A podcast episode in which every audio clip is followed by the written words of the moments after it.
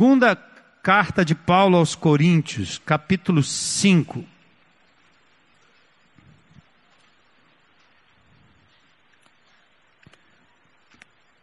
Segunda carta de Paulo aos Coríntios, capítulo 5. Eu convido você a ler comigo a partir do verso 11. Depois nós vamos entrar no capítulo 6 também e ler alguns versículos do capítulo 6 até o verso 10. O apóstolo Paulo escrevendo a carta à igreja em Corinto, uma cidade grega que ainda existe, está lá. Uma vez que conhecemos o temor ao Senhor, procuramos persuadir os homens. O que somos está manifesto diante de Deus e esperamos que esteja manifesto também diante da consciência de vocês. Verso 12. Não estamos tentando novamente recomendarmos a vocês, porém lhes estamos dando a oportunidade de exultarem em nós para que tenham o que responder aos que se vangloriam das aparências e não do que está no coração. Paulo diz: se enlouquecemos é por amor a Deus, se conservamos o juízo é por amor a vocês, pois o amor de Cristo nos constrange, porque estamos convencidos de que um morreu por todos, logo todos morreram. Ele morreu por todos, para que aqueles que vivem já não vivam mais para si mesmos, mas para aquele que por eles morreu e ressuscitou. De modo que agora, ou de, de agora em diante, a ninguém mais consideramos do ponto de vista humano, ainda que antes tenhamos considerado Cristo dessa forma, agora já não o consideramos assim. Portanto, se alguém está em Cristo, é nova criação. As coisas antigas já passaram. Eis que surgiram hum, coisas novas.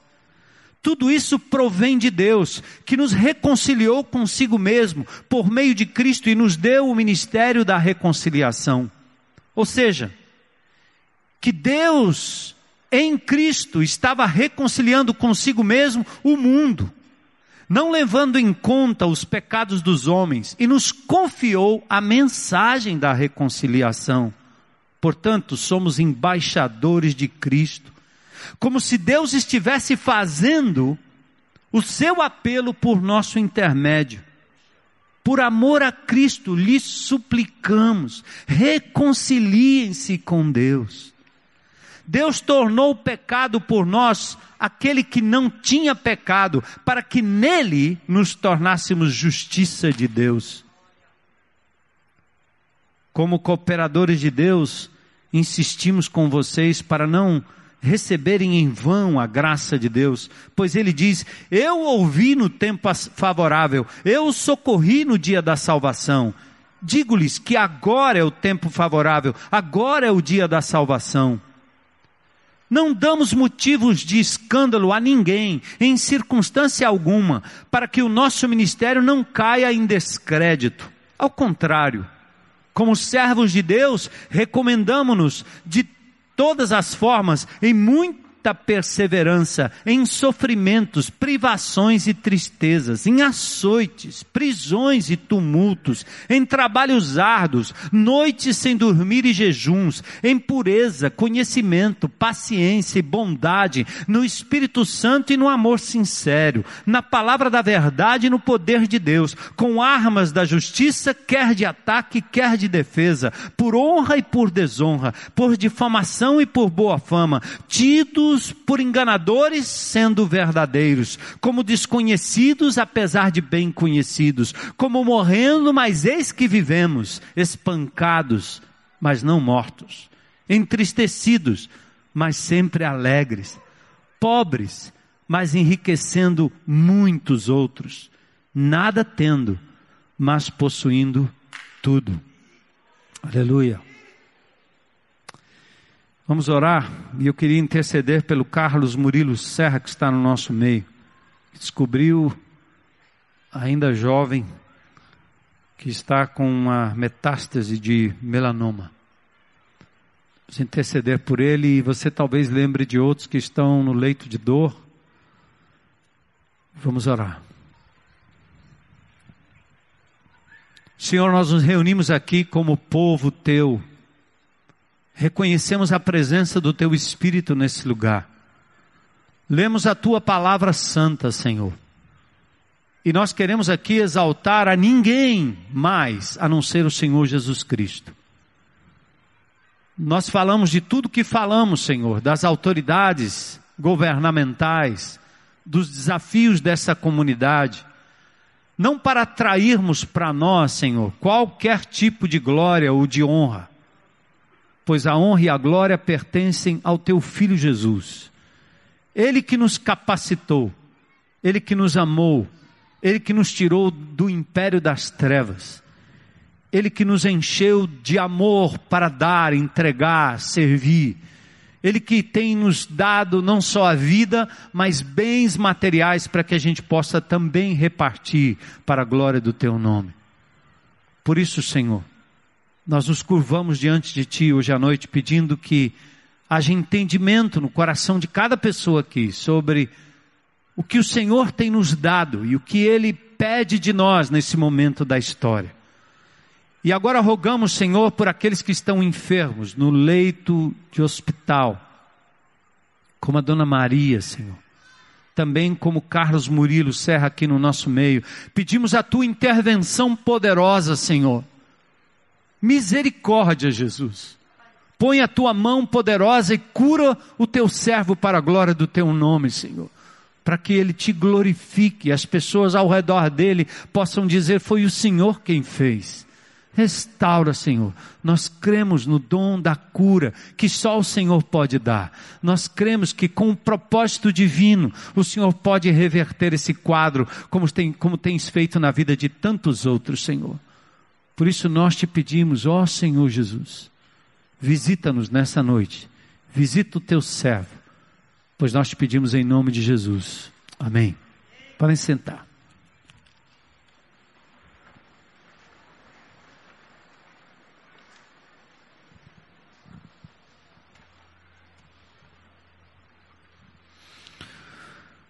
o ministério da reconciliação. Nós estamos falando de uma cidade, cidade de Corinto. Eu tive o privilégio e a oportunidade de conhecer aquela cidade, ver a riqueza das suas ruínas. A cidade que foi destruída em 146 a.C. e depois reconstruída por César. A colônia romana e se tornou, aliás, colônia romana em 44 a.C. Uma cidade que estava em franca ascensão. E Paulo encontrou naquela cidade efervescente, como os cosmopolita, uma oportunidade para a pregação da palavra, um solo fértil. A despeito de ser uma grande cidade. Em Atos capítulo 18 tem o um relato do apóstolo Paulo passando por Corinto. Ele encontra ali Aquila, o Aquila e Priscila, judeus da Itália. Ele prega na sinagoga ele depois volta-se para os gentios. Muitos creram naquela cidade e foram batizados. E ele recebe aquela palavra poderosa: Eu tenho muito povo nessa cidade. Não temas, não saia dela, não fuja. Me faz lembrar daquelas pessoas que, porque estão vendo o Brasil nessa derrocada política econômica, estão procurando outros paraísos para viver uma vida mais tranquila, sem violência, com a moeda forte. E eu me lembro quando eu saí de São Paulo em 1980 para estudar fora, lá na América. E junto com os meus amigos que vinham de outras nações, eles falavam muito no sonho americano, ficar por lá. E logo cedo no meu minha caminhada, enquanto eu estudava na academia, tinha oportunidade de frequentar a igreja, de pregar para os bêbados lá em Grand Rapids, Michigan. Recebi convite para ficar lá. E quando eu disse não, não, não, não, Deus está me chamando para o Brasil. Eu sou de lá. É o meu povo brasileiro que precisa da mensagem do Evangelho eu não ficaria aqui por nenhum outro motivo Nenhum outro. Bem-estar, país lindo, moeda forte, violência quase zero. Ah, era tudo muito bom. Salário em dólar. Eita, naquela época e nos dias de hoje seria uma maravilha. Mas eu não troco nenhum lugar do planeta pelo lugar onde Deus nos coloca e me coloca para servi-lo, a despeito de tudo que esse país está passando. As pessoas desse país ainda precisam de Jesus. E foi o que mais ou menos Paulo ouviu do Espírito Santo de Deus. Eu tenho muito povo nessa cidade. Fique firme. Fala, não te cales. Fala. E assim o apóstolo Paulo, mais tarde, passa, depois de passar mais ou menos um ano e meio em Corinto, no ano 55 da nossa era, ele escreve uma carta aos Coríntios e depois, no ano 56, ele escreve a segunda carta. Parece que há uma terceira carta que a gente não sabe direito eh, por onde, onde ela foi parar, mas o Espírito de Deus quis preservar duas cartas do apóstolo Paulo à igreja em Corinto. Na primeira carta, Cloé informa que aquela igreja que vivia numa cidade cosmopolita, efervescente, moderna para a época, vivia das, ou, aliás, sofria das mesmas mazelas que a cidade. Tem gente hoje que pensa assim, rapaz, eu não acredito. Olha, na igreja está acontecendo isso, nós estamos vendo isso, estamos vendo aquilo. O camarada parece que vive na época de 1910, 1900 e tanto, quando a sociedade era toda certinha. Né? Quando as famílias eram todas enquadradas naquele padrão bíblico normal, mesmo não sendo evangélicos, temor a Deus, catolicismo imperando com a ética familiar sobre as pessoas, ótimo. E a igreja era um lugar tranquilo, pacífico. Você olhava aqui, estava papai, mamãe, filhinho, tudo sentadinho. As crianças não se mexiam, era assim no passado. Pouca gente indo na igreja, tudo muito certinho.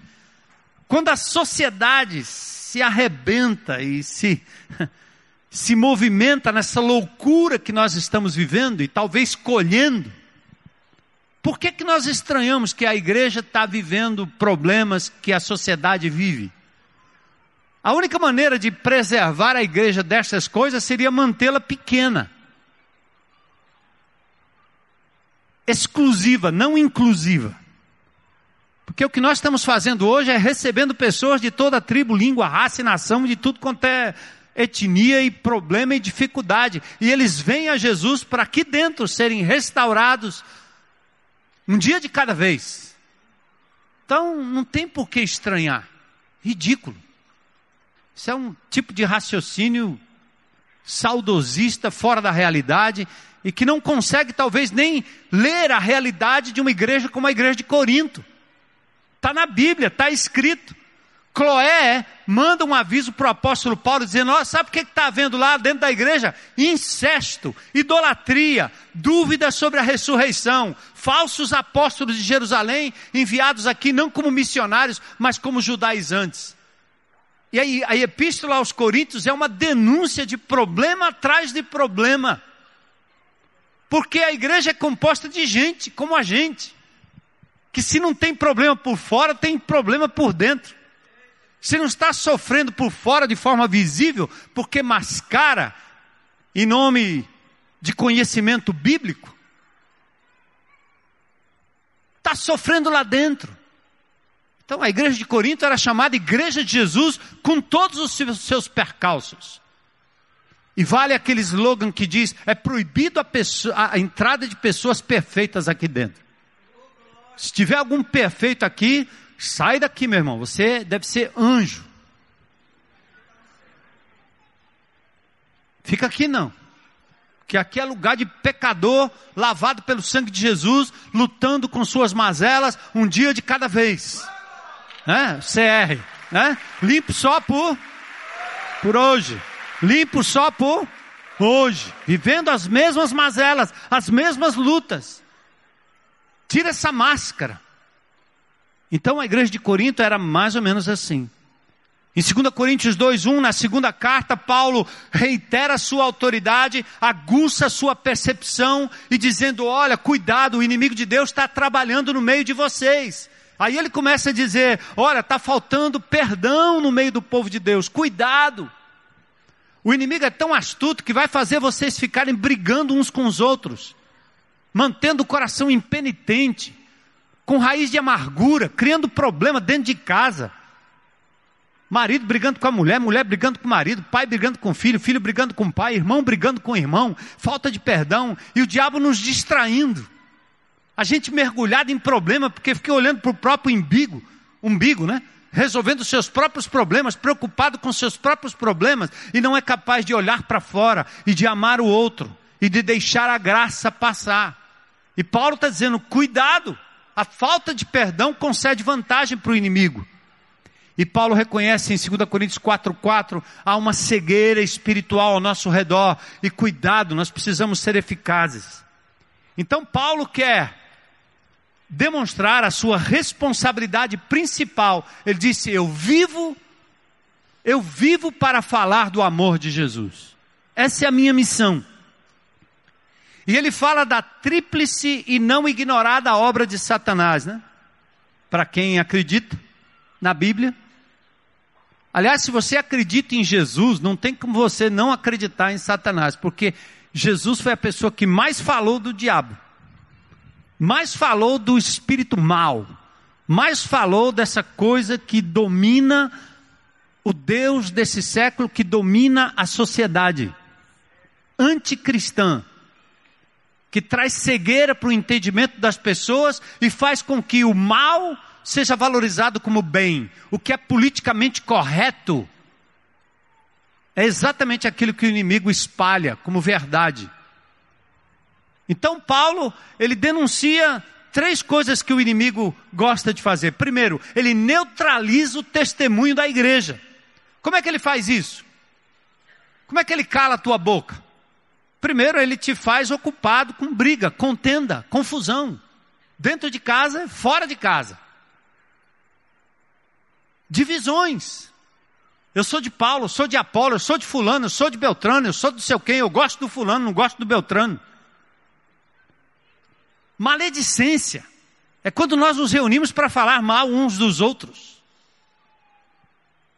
O inimigo sabe que enquanto você se distrai com essas coisas, o mundo perece lá fora sem Cristo e você perde a ineficácia da pregação do Evangelho.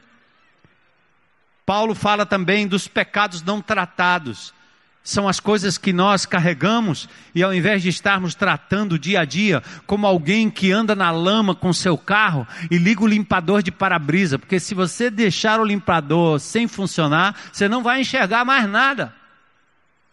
A confissão é isso, ó, é limpar todos os dias, é resolver suas mazelas, seus pecados, não é fazer de conta que não tem pecado, que isso é mentira, mas é revelar é falar abertamente das suas fraquezas. Isso faz com que você não apenas dependa da misericórdia de Deus, mas faz com que as pessoas que estão pecando contra Deus se sintam acolhidas na mesma fraqueza. E você aí aponta para Jesus na medida que você também ainda é dependente de Jesus para curar suas mazelas, sejam elas visíveis ou não visíveis. Que tal suas lutas mentais? Que tal a luta com a mentira, com a ira, com a pornografia?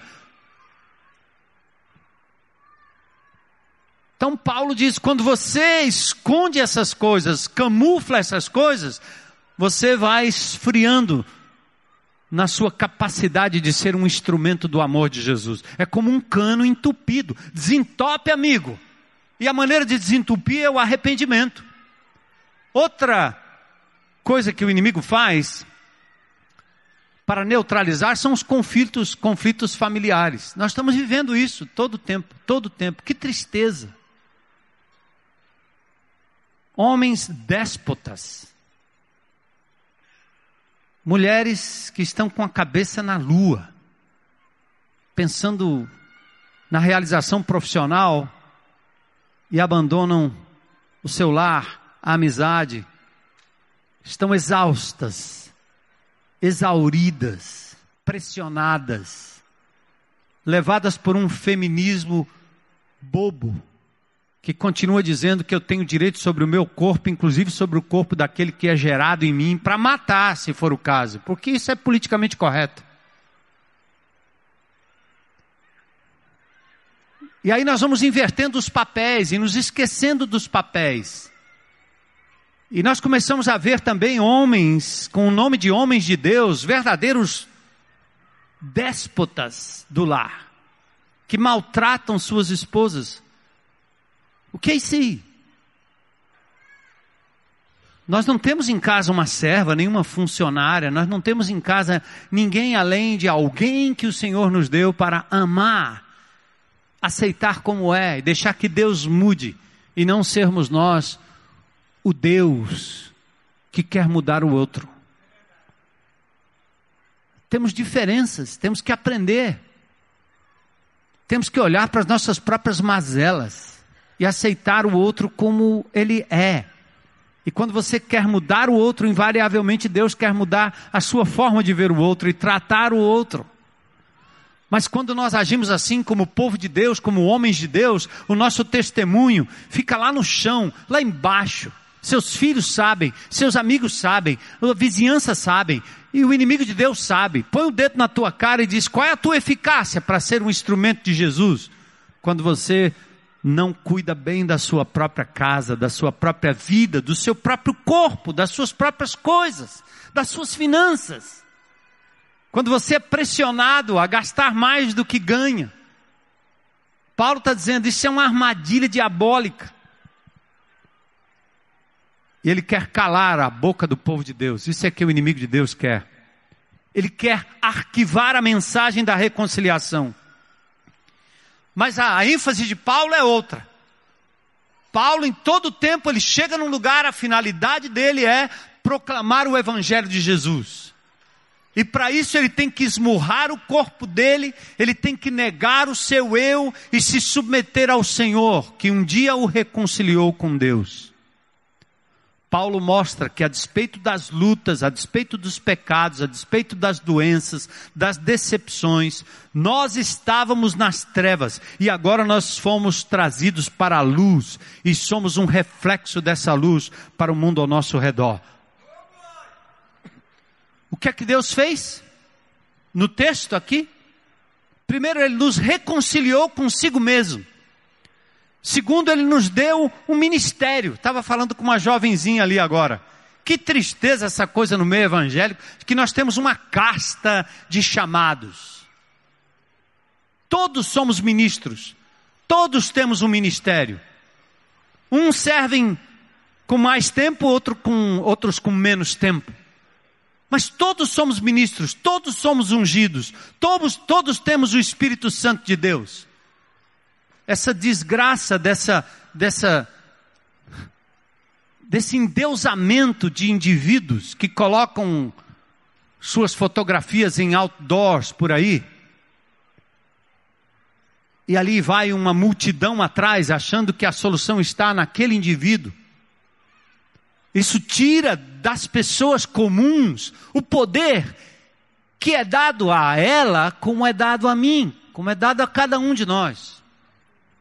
E Paulo está dizendo: Ele, Deus, nos reconciliou, Ele, Deus, nos deu um ministério e Ele nos confiou a palavra que está nas tuas mãos e nas minhas mãos também.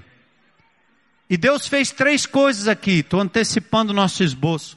Ele nos tornou a todos nós, indistintamente, independentemente da idade, do status social, do conhecimento, Ele nos fez embaixadores cooperadores com Ele na evangelização de Fortaleza e nos fez ministros.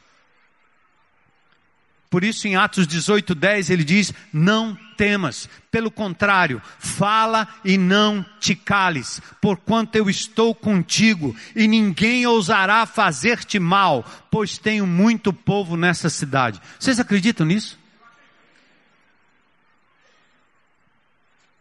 Eu acredito. Eu, eu, eu, precisava achar só meia dúzia que acreditasse nisso aqui de verdade. Deixa o texto lá, por favor. Traz de novo. Volta lá.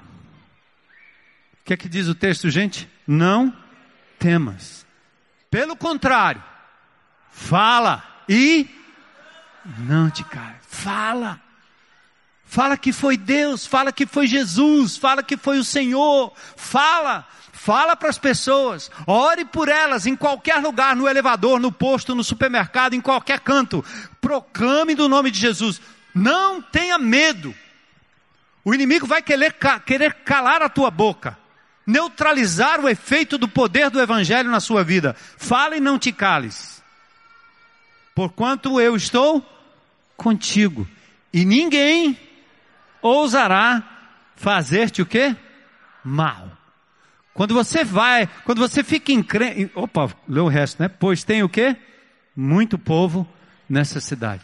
Quando você fala com autoridade, você fica assim, meu Deus, o que, que, que vai acontecer comigo? O que, que vão fazer comigo?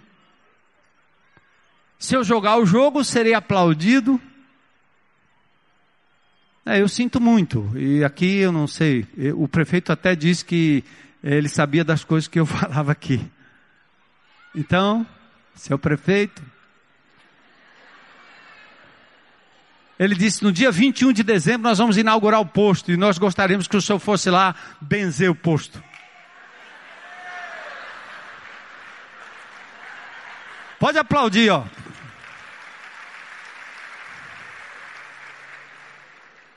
Eu posso benzer ele. Posto não. Mas não vou de jeito nenhum. Não vou de jeito nenhum, meu Deus. Que isso?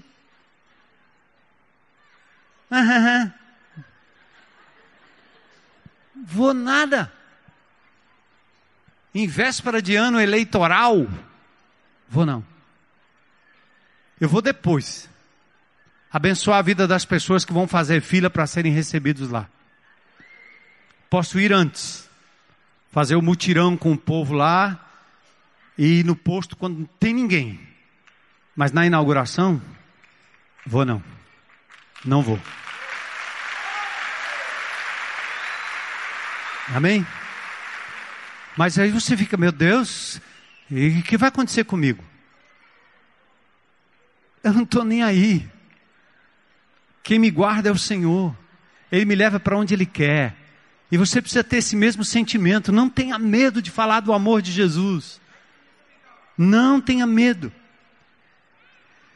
Então, amados, o texto aqui é simples, didático e autoexplanatório.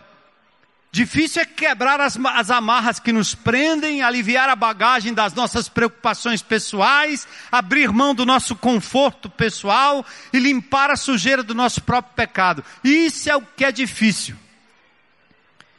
Então nós vamos rapidinho dar uma olhada no texto aqui. O que é que Deus nos concedeu? Verso 18. Tudo isso provém de quem? De Deus, que nos reconciliou consigo mesmo. Lá no verso 5, ele diz, ele nos deu o penhor do Espírito. No verso 17, ele diz, agora nós temos a percepção de uma nova humanidade. No verso, no capítulo 4, verso 7, ele diz, nós temos um tesouro em vaso de barro. Mas no verso 18 ele diz, Deus nos reconciliou consigo mesmo. O que quer dizer isso? Éramos inimigos e ele fez as pazes. Deus tomou a iniciativa, veio a esse mundo, entregou o seu filho e a condenação que pesava sobre a sua cabeça, sobre a minha cabeça, ele fez com que pesasse sobre a pessoa de Jesus. E agora vocês não têm mais nenhuma culpa, nenhuma condenação, porque fomos libertos em o nome de Jesus. Isso custou um alto preço, mas Deus fez isso por amor a você, por amor a mim, por amor a nós e por amor a esses milhares que ainda não ouviram essa palavra da reconciliação. Ele nos reconciliou consigo mesmo por meio de Cristo. Isso é o que ele fez. Reconciliação. O mundo precisa saber disso. Como tem lá em Isaías 40, consolem, consolem o meu povo, diga para eles que ela já cumpriu o trabalho, que ele já cumpriu o trabalho que lhe foi imposto, já a iniquidade está paga e recebeu da mão do Senhor em dobro por todos os seus pecados. Deus já pagou o preço, Jesus já pagou o preço. Anuncie isso. Mas Ele não só nos reconciliou, como Ele nos deu o ministério da reconciliação, gente. Você entende que você foi reconciliado com Deus por meio de Jesus que se deu por nós na cruz do Calvário? Muitos católicos, apostólicos, romanos, amigos, pessoas amigas, pessoas amadas, elas sabem muito sobre a religião católica, mas não perceberam o que Jesus fez na cruz do Calvário. Elas ainda estão achando que as boas obras vão resolver o problema e o pagamento no final das contas. Não vai dar não é suficiente e nunca será. Deus já pagou o preço, custou caro, mas o preço foi pago na pessoa de Jesus. Basta crer, é simples assim. Além da reconciliação, Ele nos deu o ministério da reconciliação. Agora, reconciliados, recebemos de Deus uma incumbência, o ministério da reconciliação. O que quer dizer isso? Ele explica no verso 19. Deus estava reconciliando consigo o mundo, não levando em conta o pecado dos homens, os pecados dos homens, e Ele nos confiou a mensagem da reconciliação. Então, Ele nos deu o ministério da reconciliação, nos deu a palavra da reconciliação. Os anjos queriam pregar. Deus disse: não, vai ser o meu povo decaído, meu povo complicado, meu povo como a igreja de Corinto, como a IBC, como você, como eu, como nós. Mas Deus ainda quer que nós sejamos os porta-vozes dessa mensagem. O que Deus fez por você, Ele reconciliou. O que Ele lhe confiou, um ministério. O que ele lhe deu? Uma palavra de reconciliação. E o que você tem feito com isso? É simples. Olha o que nós somos capazes de fazer quando nós nos mobilizamos para coletar assinaturas. Olha o que você é capaz de fazer quando você abre a boca no seu nível de relacionamento, no seu âmbito de relacionamento para falar e anunciar a reconciliação que há em Cristo Jesus. O que somos agora, o que ele nos fez, mais adiante, verso 20, embaixadores. Em nome de Cristo, nós somos embaixadores de um reino que não é deste mundo. Então nós temos que falar em nome dele. Somos representantes do Rei Jesus. Estamos investidos de uma autoridade divina. Somos exemplares deste reino que o mundo não conhece, que eu não conhecia, que nós não conhecíamos. Vivemos numa nação estranha, estamos preparados para a retirada a qualquer momento. Eu estava falando na semana passada sobre a igreja generosa, né? E perguntei quem vai para o céu. Aí vocês entenderam, né? Que no fim de tudo nós teremos novos céus e nova terra. Aí um irmão mandou um e-mail para mim, mas e o arrebatamento? Quando Jesus voltar, eu quero subir para o céu. Você vai subir para o céu, eu vou subir para o céu, mas eu não vou ficar lá, porque o Senhor vai me dar uma nova terra. Está entendendo aí? Por que nós vamos discutir o meio se o que nós queremos é o fim? Eu não quero só saber se eu vou ser abduzido pelo Senhor, de que forma vai ser, vai ser de uma forma gloriosa, vai acontecer, o Senhor virá, eu creio em tudo isso, vamos estar com Ele, vamos ter um encontro com Ele, mas não vamos ficar lá não. Porque um dia nós voltaremos e reinaremos com Ele aqui durante um grande período, e ao fim teremos novos céus e nova terra. Novos céus e nova terra. Então ele nos fez embaixadores, enquanto isso, deste reino que está por vir. Então, o verso 20 diz assim: ó, Deus está exortando por nosso intermédio. Deus está dizendo assim: reconciliai-vos já com Deus. E Ele está dizendo: fala, meu filho, fala, minha filha, abre a boca, abre a boca, abre a boca. Não tenha medo, não. Não tenha vergonha, não. Vamos. Hoje, enquanto nós estávamos lá, a secretária de saúde, doutora Socorro, apareceu lá. Eu tinha marcado com ela um, um, encontro, aí não deu certo, desmarcou, desmarcou, desmarcou, desmarcou. Aí ela veio falar comigo. A primeira palavra, me perdoe, pastor, porque eu não pude lhe receber. Tudo bem. Nós estamos aqui, que maravilha. É? E aí eu falei, se a senhora tem dez salas aqui, tem duas que pode ser preenchida pelo poder público, me dá as outras oito, que eu preencho aí de voluntário. Aí começaram a chegar os voluntários que eram amigos e conhecidos dela. É? O doutor Fernando estava lá, e tinham outros ali, doutor Chagas, tinham outros ali, e ela dizendo, olha quem está aqui, ai, abraçou, que maravilha, de onde saiu esse povo? A hora desse povo custa caro. Aí ela começou a pensar assim, onde é que estariam essas pessoas tão importantes, tão competentes, tão conhecidas na sociedade? Onde estariam eles nesta hora? Ora, eles estariam em qualquer outro lugar do planeta, menos aqui, mas eles são embaixadores de Jesus, eles vieram aqui para reconciliar essa comunidade com Deus e ser a cura para a alma, a cura para o corpo. Tá vendo? A cura para a alma vive em mim. Então vamos lá, gente. É isso aí. Que privilégio. Você quer mais o quê? Hum? Aí ele diz: vamos rogar a ele, vamos pedir que as pessoas aceitem o perdão de Deus. Nós somos a boca de Deus no mundo, porta-vozes. Quando pregamos a reconciliação, somos promotores do encontro entre Deus e os pecadores. No capítulo 6, verso 1, o apóstolo fala que nós somos, além de embaixadores, somos cooperadores com Ele. Uma palavra grega que quer dizer trabalhar juntos sunergontes, sun juntos, ergo de ergometria ou trabalho, ergo, ergo. Vamos trabalhar com Ele. Deus quer que nós trabalhemos juntos. Paulo se considerava um auxiliar do Senhor na propagação do Evangelho. E aí vem a exortação: não retenha a graça que Deus lhe deu, irmão. O presente é grande demais. Você é grato pelo que Deus tem lhe dado? Você é grato pela salvação que Jesus lhe deu? Não guarde para você, não. É tão bom que sonegar isso das outras pessoas é um crime. É pior do que fazem esses corruptos que sonegam milhares só negam a saúde, só negam o medicamento, só negam o bem-estar, só negam o saneamento, só negam o asfalto, só negam a casa, só negam tudo das pessoas e ficam brincando de orçamentos que dão e não dão, que tem e não tem, verba que existe e não existe. Enquanto isso, tem bilhões vazando pelo ladrão, só negando, matando mais do que as guerras.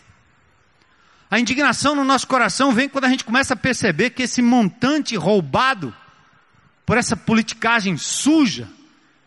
E antes que alguém me diga, eu faço a ressalva: deve haver alguém politicamente honesto. Se não morreu, está escondido em algum lugar.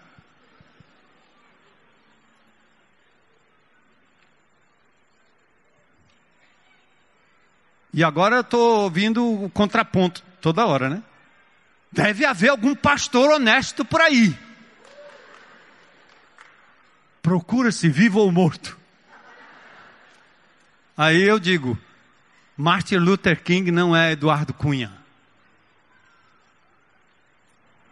E só por hoje, só por hoje, só por hoje, só por hoje, nós estamos aqui dizendo, Senhor, usa-nos para a glória do teu nome. Então somos cooperadores com Ele. Então não retenha a graça, não torne a nula, não torne a graça sem efeito, vã, destituída de poder, sem resultados, sem frutos. Irmãos, vocês são bons em tantas coisas.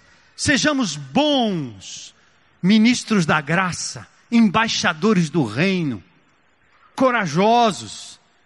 E Deus vai continuar lhe abençoando naquilo que é a sua necessidade básica. Não se preocupe, invista no reino de Deus, busque o reino de Deus e a sua justiça.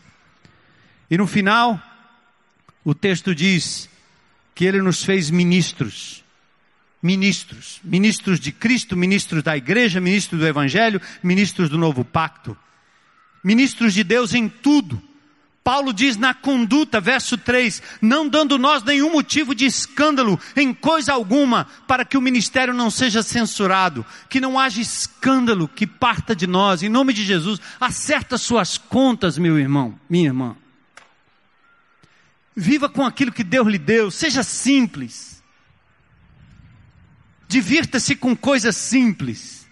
Água de coco, que está caro. Tem um mundo de uma praia aí, uma praia, praia. Sábado saímos eu e minha esposa aí, fomos tomar banho de mar. Meu neto é que está falando assim, por que, que o senhor só sai com a vovó toda ola? Eu quero ir também. Meu neto está percebendo que eu amo a minha esposa, que ela é minha namorada, minha melhor companheira e que nós curtimos a natureza juntos. Sabe quanto custa? Nada. O Senhor fez ali. Está lá. Não faz coisas simples, para você não se endividar, para não dizer que você não tem dinheiro para fazer o que a felicidade diz que você deve fazer. Felicidade humana, gastando, é só assim que você é feliz?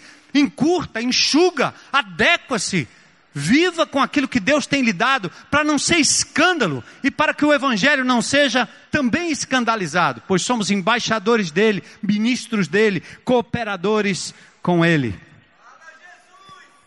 Em quais situações Paulo se manteve firme com fidelidade? Para terminar, do capítulo 6, versos 4 e 5, olha a lista: na paciência, nas aflições, nas privações, nas angústias, nos açoites, nas prisões, nos tumultos, nos trabalhos, nas vigílias, nos jejuns involuntários, porque não tinham o que comer.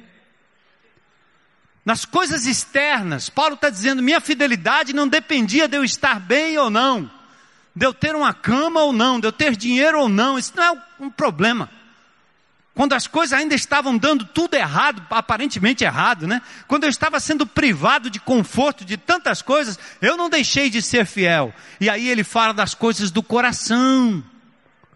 Ele disse na pureza, no saber, na longanimidade, na bondade, no Espírito Santo, no amor não fingido, na palavra da verdade, no poder de Deus. Aí ele emenda no, no, no, verso 7 do capítulo 6 até o verso 10, ele fala das circunstâncias externas. Ele diz pelas armas ofensivas e defensivas, por honra e por desonra, por infâmia e por boa fama, como enganadores, mas sendo verdadeiros, como desconhecidos, mas sendo conhecidos, como se estivéssemos morrendo, contudo, eis que vivemos, como castigados, porém ainda não mortos, entristecidos, mas sempre alegres Claro. Triste com a vida, triste com as coisas, triste com pessoas, triste com o governo, triste com a decepção, ou com aqueles que nos decepcionam, tristes com a violência, triste com uma série de coisas, mas lá no meu coração eu posso dormir e acordar à noite e saber que o Senhor está do meu lado e que tem uma alegria indizível no meu coração, porque eu estou em contato com o Eterno, meus olhos estão conectados lá com o Senhor, é de lá que vem a minha força, é de lá que vem a minha, minha alegria. Alegrai-vos sempre no Senhor, outra vez digo, alegrai-vos. O apóstolo Paulo diz isso. E Paulo diz, entristecido, mas sempre alegre, pobres, mas enriquecendo a muitos. Pode um negócio desse? Pode.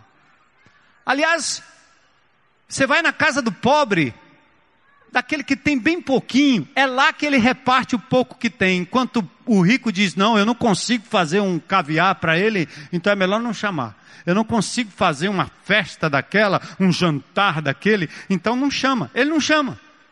Porque ele só sabe fazer se for gastando muito.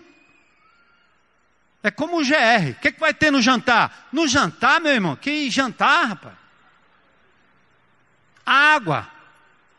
Suco, de verdade, não que suco. Que suco? É o novo, né? É da minha época. Que suco. Aquela anelina que você toma assim e gruda no, na parede estomacal. Nós vamos fazer aqui um junta panela no final do ano. Traz o que tem e reparte. Vai multiplicar. Né? Traz a banana, traz a maçã, traz o bolo, traz o que for aí. Traga que vai ser multiplicado. Quem menos tem é quem mais reparte. Por isso Paulo disse isso. Pobres, mas enriquecendo a muitos. Nada tendo, mas possuindo tudo, porque o nosso tesouro está nos céus. Por que que Paulo cria desse jeito? Qual era a base de todas as coisas? Versículo 14 do capítulo 5. O amor de Jesus nos constrange. A morte de Cristo, porque se um morreu por todos, logo todos morreram. Um morreu por todos, para os que os que vivem agora não vivam mais para si mesmos, mas para aquele que por eles morreu e ressuscitou. Então, o que é que nós recebemos de Deus? Fechando, reconciliação, ministério da reconciliação, palavra da reconciliação. O que Deus nos tornou, nos fez ser embaixadores, cooperadores e ministros. E aí vem a pergunta: por que, que você está aqui nesse mundo? Por que, que você acha que Deus ainda está lhe dando vida, hein? Para que é? Para viver em função de quem? De quê? Espero que seja em função do reino de Deus, do Senhor Todo-Poderoso. Se você colocar sua mente, sua cabeça, sua vida nesse ministério da reconciliação, Deus vai abençoar você com outras coisas. Que não significa abastança, não, mas suficiência, alegria, contentamento. E aqui acolá um pedacinho de saúde para você dar mais uns cinco passos aí em direção à eternidade. Não é não? É o amor de Jesus. Você foi reconciliado com Cristo, morreu com Cristo, agora você vive para Ele. Então vamos abrir nossas bocas, vamos deixar o Espírito agir através de nós, vamos encher essa cidade com a palavra da reconciliação, amém? Vamos declarar guerra aos demônios que estão escravizando as pessoas e as estruturas da nossa sociedade. Vamos confessar os pecados que nos travam. Vamos abrir os nossos lares para proclamar a palavra. Vamos às praças, ao som da música. Vamos juntar as crianças e anunciar as boas novas. E vamos nos apresentar aos que estão em busca de uma palavra de reconciliação. Vamos evangelizar nossas famílias, pregar aos grupos de interesse da cidade, vamos visitar os presos, vamos pregar no trabalho, vamos dedicar nossas vidas, bens, dons e talentos para a divulgação da mensagem da reconciliação. Eis agora o tempo oportuno, eis agora o dia da salvação. A Bíblia diz: aquele que leva a preciosa semente andando e chorando, voltará sem dúvida com alegria, trazendo consigo seus feixes, seus molhos, os resultados. Quão formosos são sobre os montes os pés dos que anunciam as boas novas, que faz ouvir a paz do que anuncia o bem, que faz ouvir a salvação do que diz a Sião, teu Deus reina. Aleluia. Vamos orar? O que Deus falou com você? O que você vai fazer a respeito? Gratidão porque Ele nos reconciliou com Deus, Ele te reconciliou com Deus.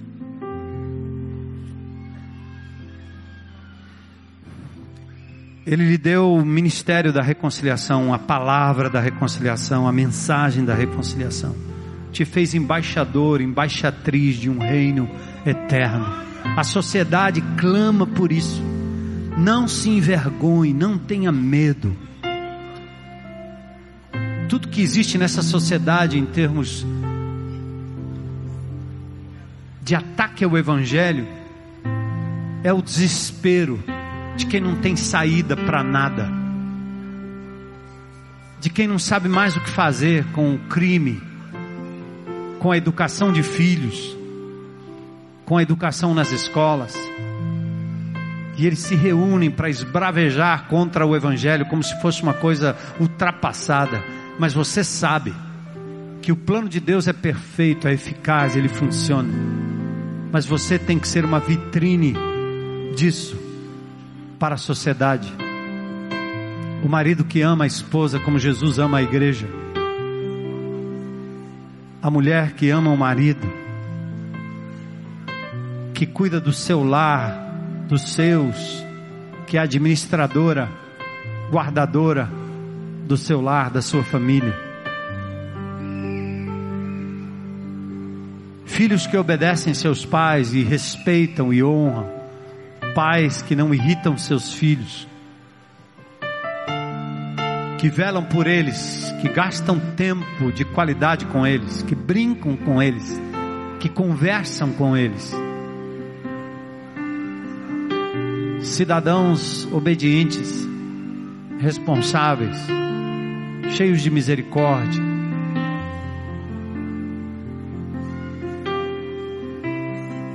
Senhor, louvado seja o teu nome.